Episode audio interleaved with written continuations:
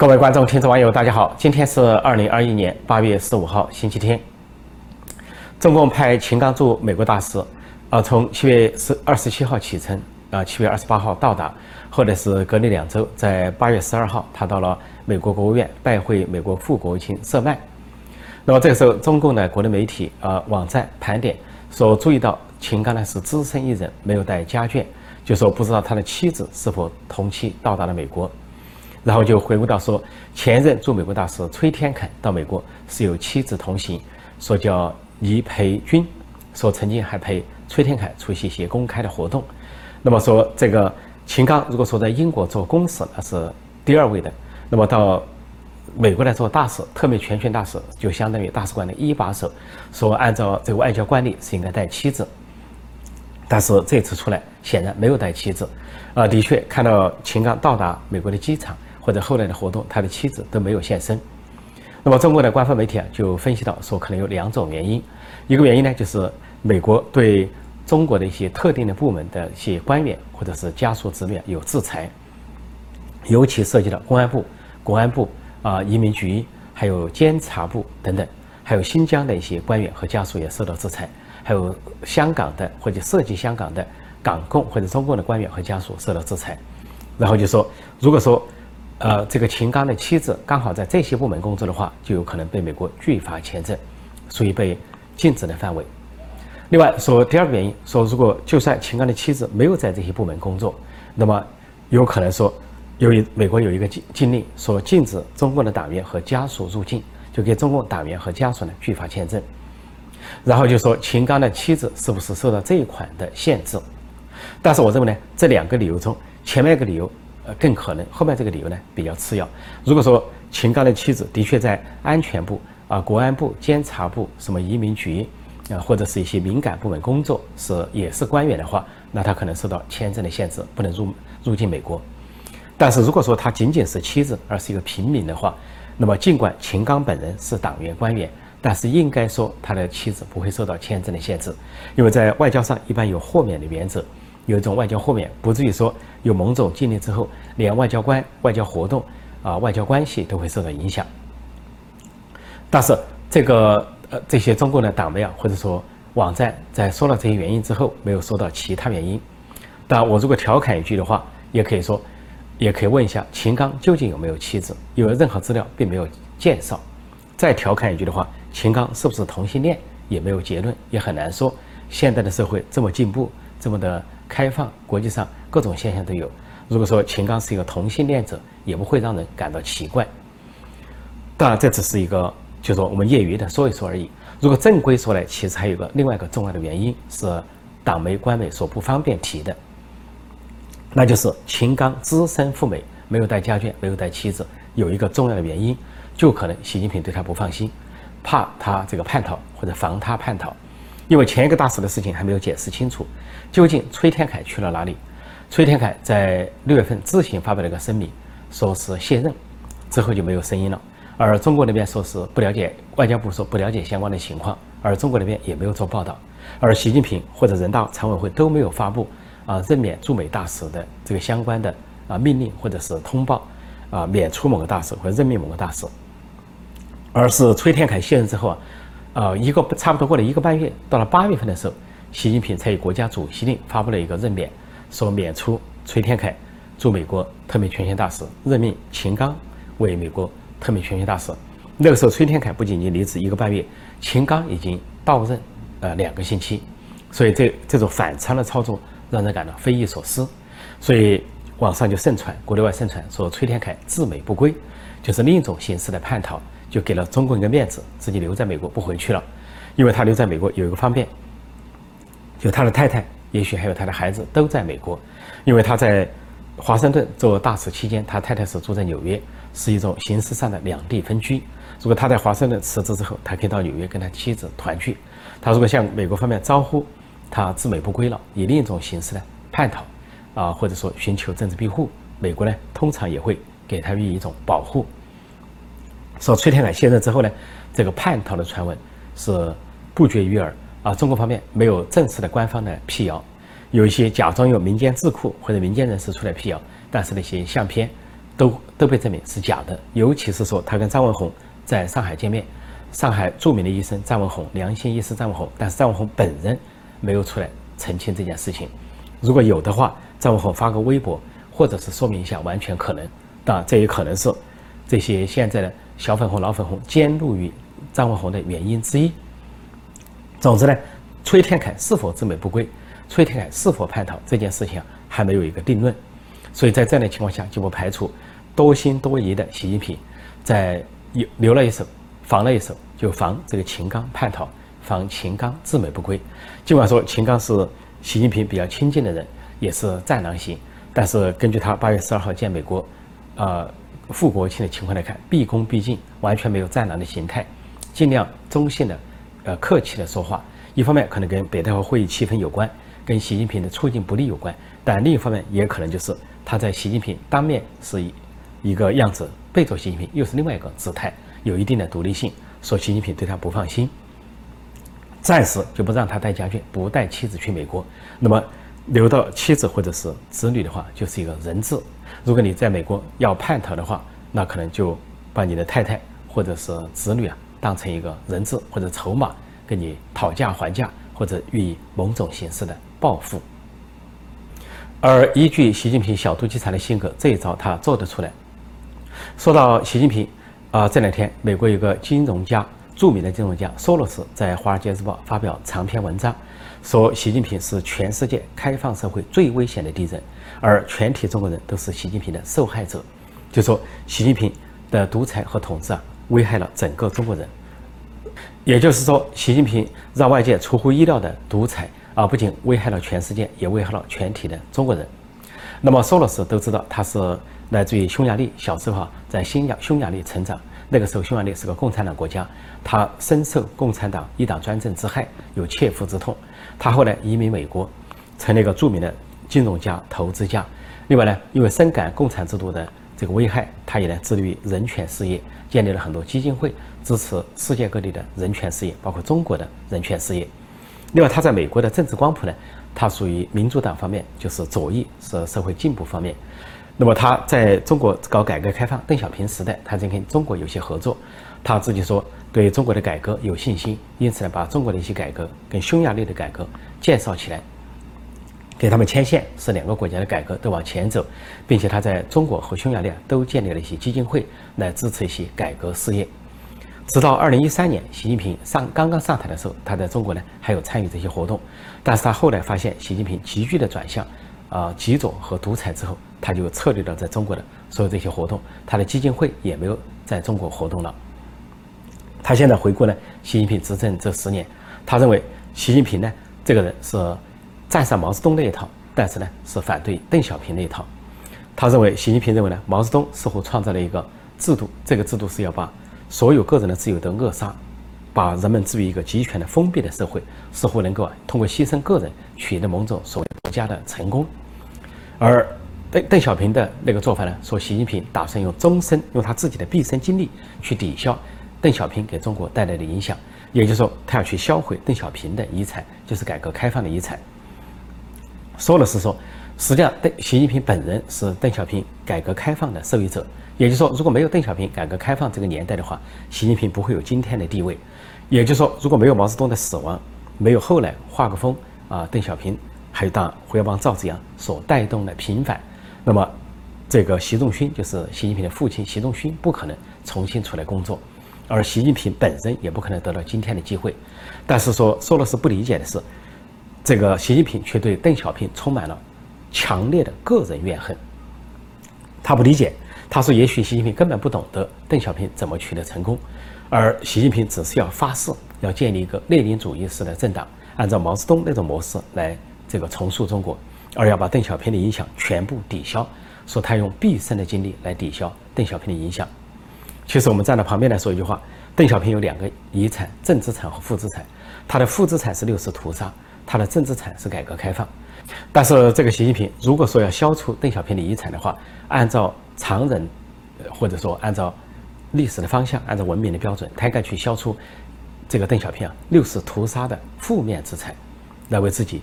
增光溢彩，而反过来呢，是在改革开放上继续往前推进，通过经济改革的基础再走向政治改革。但是习近平是反其道而行之，他要继承邓小平的负面资产，就是六四大屠杀，当然也包括这个习近平继承的是李鹏的六四屠夫的这个遗产，就是六四屠杀加这个三峡大坝，说他对李鹏和李鹏家族呢也是毕恭毕敬、爱护有加、呵护有加，尤其对他的这个子女李鹏的子女啊李小鹏和李小玲，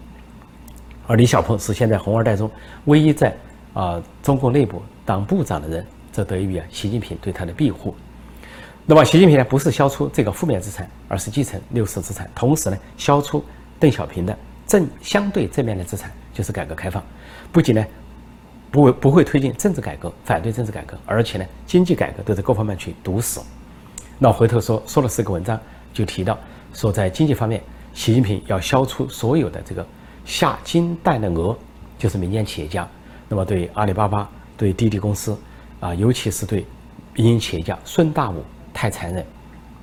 习近平把孙大武投入大牢，判十八年重刑。而孙大武呢，这个说的是说他创造的财富大部分都用了慈善事业，就是河北的民营企业家孙大武建立了大武城，那么是他的他建立的医院、建立的学校、建立的这些村呢，都是让人们呢看得起病、上得起学，啊，能够这个啊住得起房子。但是偏偏是这样一个大慈善家，自己无所得，把整个贡献给人民的人，却被习近平投入大牢，判处十八年重刑。那这个说的是说，这个是习近平相当于对经济和金融领域的一种破坏。说了是说，习近平的极端独裁危害了全体中国人。其实这样的例子啊比比皆是，就是近期的一个例子。呃，习近平当局决定了中国的小学要取消英语，而加入习思想。呃，虽然小孩子不懂，啊，小朋友不懂，这里边意味着什么？但是家长很懂。对家长来说，虽然是敢怒不敢言，但是他们心里肯定很痛，为他们孩子的前途，为他们孩子的是否能够具有国际眼光、国际化，尤其在上海这种发达地方大城市，那么他们心中对习近平的不满和怨恨可想而知。说到这个英语呢，都知道这个阿里巴巴的董事长、创始人马云曾经有一番表白，他说。他认为英语不仅是一种语言，也是一种文化，而他本人幸好懂英语，才能够了解世界，才能够放眼看世界。说他这一番话，大概也触动了习近平的敏感神经，让习近平耿耿于怀。这个像我这样的人，如果不是英文，我所有所说的教育都是学校告诉你什么是对的，爸爸妈妈跟你什么是对的。有了英文以后，我觉得他们讲的不一定是对的。我们一定要用自己的脑袋去思考这个问题。啊，我记得一九八五年，我第一次利用个暑假去了澳大利亚。去澳大利亚之前，我认为中国是全世界最富有的国家，因为我们的从小受的教育是我们要去解放全人类。结果到了澳大利亚，发现人家需要解放我们先。那么习近平这么做呢？说跟他的目标形成了矛盾。说了是分析，说习近平的目标是想把中国建成一个超级大国，啊，超越美国的超级大国。但是习近平具体的做法呢，却在破坏这一切。也就是说，习近平在削弱中国的经济，削弱中国的力量，让中国呢重新像毛泽东时代那么脆弱，或者是甚至某种贫困。他说，如果习近平要达到两个目标的话，他有可能成功。一个目标就是。他建立一个所谓社会信用监控体系，啊，成功的建立这个信用监控体系，把人民监视起来。另一个就是同时把人民的生活水平不断的提高。他要同时达到这两个目标比较难。另外呢，当然，索罗斯也很担心，说习近平所有的做法，就说不仅危害到党内，危害到中共方面，而且他危害到了所有全体的中国人，就他把全体中国人当成了他的牺牲品，他权力的牺牲品。但是说了是感到遗憾的是，说很多中国人居然对习近平所建立的这种全民化的信用监控体系能够忍受，而且有的人还予以欣赏，这是让他担忧的。另外，他提到习近平这个权力欲，说，二零二二年明年习近平面临一个大考，就他面临党内的阻力，他想越过两届任期，他还想干十年，他认为他还没有完全集中权力。但是如果他再用五年、十年甚至更长时间去集中大权，等他掌控大权，他就更有理由不下来了。说我终于掌控了党政军大权，终于是定于一尊，一言九鼎成了皇帝，那就更没有理由下来了。所所以用这样的逻辑，也就是说，习近平还没有掌握大权，因此以这个为借口要继续啊越过两届任期超期执政，这个本身是啊不能成立，而且是自相矛盾。另外，索罗斯在提到这个习近平的时候，说对比中国和美国这两个社会，美国是一个民主的、开放的社会，而政府的职责是保障人民的自由。但是习近平现在统治的中国刚好相反，它是一个集权的、封闭的社会，政府的职责就是限制人民的自由。这样两个完全不同的价值观、两个完全不同的制度的两个大国，就给世界带来了危险。而索罗斯说，这个习近平还想在未来十年去攻打台湾，所谓武统台湾。那么这就更加给这个社会带来，给这个国际社会啊带来了动荡不安，甚至是战争。而美国呢，已经做好了，做好了准备，就是要反击中共的这种挑战。那么也就是说，美中之间的战争可能迟早会爆发，甚至可能不能避免。这就给整个世界、整个人类社会、二十一世纪的人类社会带来了巨大的危险，这是人类所不愿意看到的。但是，由于中国除了习近平这么一个人物，大独裁者，那么世界也可能只能面临这样的风险。或者危险。索罗斯说，习近平呢，为了越过两届任期，甚至成为终身的执政者，把自己变成了一个独裁者。他现在跟这个共产党的关系是什么呢？他不告诉这个党他有什么政策，他也不解释，他只是自己制定一个政策，让这个党跟随他啊，服从他。但是这一点来看，那么他跟这个共产党本身也形成了对立。那么索罗斯就强烈的暗示说，习近平最大的挑战，或者是他面临的最大的障碍，就在党内。因为明年要召开二十大，那么对习近平能不能在权力斗争中取胜，索罗斯没有给出一个结论，说他是明年权力斗争的赢家还是输家，没有结论。那么按照索罗斯的分析的话，现在还是一个未知数。也就是说，只要中共党内的这些同僚团结起来反对习近平，不说是捍卫这个国家、捍卫这个民主，就是捍卫他们那个党，就是改革开放之后形成的格局的话，他们也应该阻止。习近平的连任之路，或者索罗斯的言下之意，就是说，如果明年啊中国党内能够把习近平拉下来的话，那么不仅能够让中共喘一口气，让中国喘一口气，进而呢，也可以让这个世界喘一口气，而且有可能避免啊危险的世界大战。所以，索罗斯这篇长文发表在《华尔街日报》的这篇长文，就是两个要点，两个关键点，也就是两句话：习近平是全世界开放社会的最危险敌人。全体中国人都是他的受害者，也就是说，习近平危害了全体中国人。世界卫生组织终于决定重新调查这场大瘟疫的来源，那么要成立一个国际呃调查和研究小组来重新调查。这是在八月十三号上个星期五，世卫组织做出这个宣布的。啊，中国听了之后就跳脚，说是反对新冠溯源政治化，还说反对呢单方面推翻世界卫生组织第一阶段的调查结果。然后又说世卫组织是在美国或者其他国家的压力下等等，但是所谓新冠溯源政治化，世界上没人相信，都知道是科学化，而中国呢掩盖隐瞒才是政治化，而中国所谓的第一阶段调查根本就不是调查，是世卫出大概十几个啊专家到中国去，中国那边也出十几个专家对等的组成，中共不承认是调查，说是新冠溯源合作。而在整个过程中，中共方面包括他们的专家死死的捂住盖子，不给世界卫生组织的专家提供任何病例啊，任何的证据，也不让他们看原始的一些啊现场或者是啊相关的所谓病毒，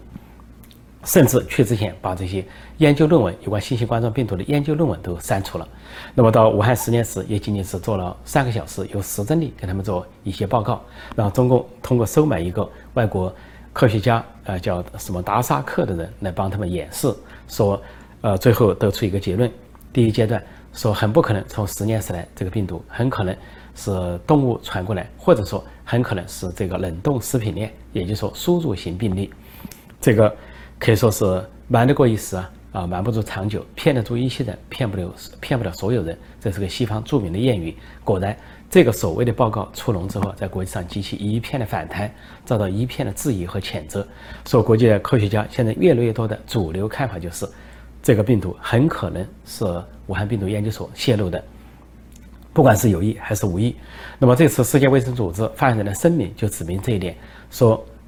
实验室泄露的可能性不能排除，而且是一个重点。世界卫生组织的一个负责人叫安巴雷克，他接受外国。电视台和媒体的采访，就是丹麦二台和美国华盛顿邮报的采访，把话说得很明显了。他说，中国方面或许发生了一次人为的错误，他但是中国这个制度啊，强调的是永远正确和十全十美。他说，某人或许想隐瞒某些事，谁知道呢？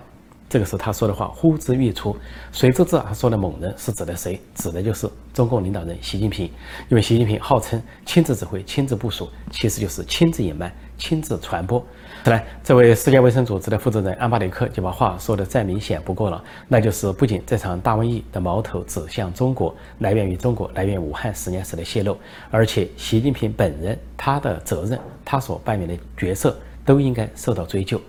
显然，这种国际社会的压力啊，倒过来会对中国国内的政治发生影响，也就是在中国呃中共党内高层啊路线斗争或者权力斗争，或者北戴河会议，或者有关明年二十大的权力重组中，给习近平带来压力。因为那就是如果习近平本人被国际社会所问责的话，那么他还是否适合做中共的最高领导人？对中共来说，应该是他们内部要考虑或者说会激烈争议的事情。